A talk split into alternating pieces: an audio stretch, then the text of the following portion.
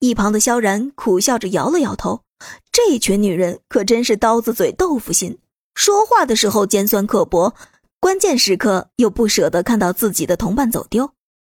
因为这片森林是比较平坦的地势，虽然树木很多，掩体也很多，但是视野开阔，能看清很远的东西。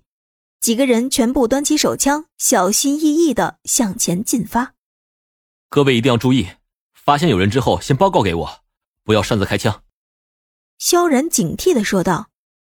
现在你们唯一要注意的地方，就是五十米的范围之内有没有埋伏。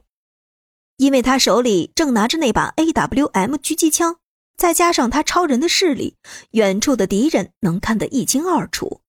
大部队一点点挪到了那片果树林里，根本没有发现任何一个人。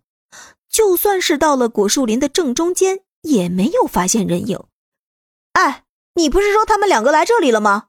怎么连个人影都没有啊？莫晨曦烦躁的问道。本来以为遇见那两个人能好好的嘲讽一顿，甚至都已经准备好了一套专门用来怼人的说辞。我也不知道呀，可是他们两个确实是说过要来这里的。夏清心也是一脸的疑惑。几个人干脆一屁股坐在了地上。刚才端了那么长时间的手枪，现在头上直冒汗。现在怎么办？我们要去哪儿啊？还在这里守着，他们有可能还没来。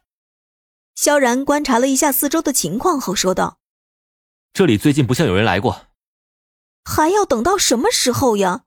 哎呀，热死我了！确实，头上就顶着那么大的太阳，是个人都会热。现在他们每个人的衣服都快要被汗给浸透了，可脱衣服就过分了。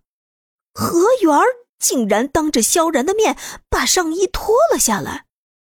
哎，快穿上吧！你这是要干什么呀？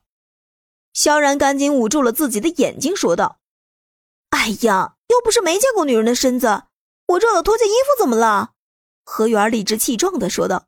好巧不巧，就在何源刚脱下衣服来的时候，苏妍儿和胡冰雪两个人就过来了。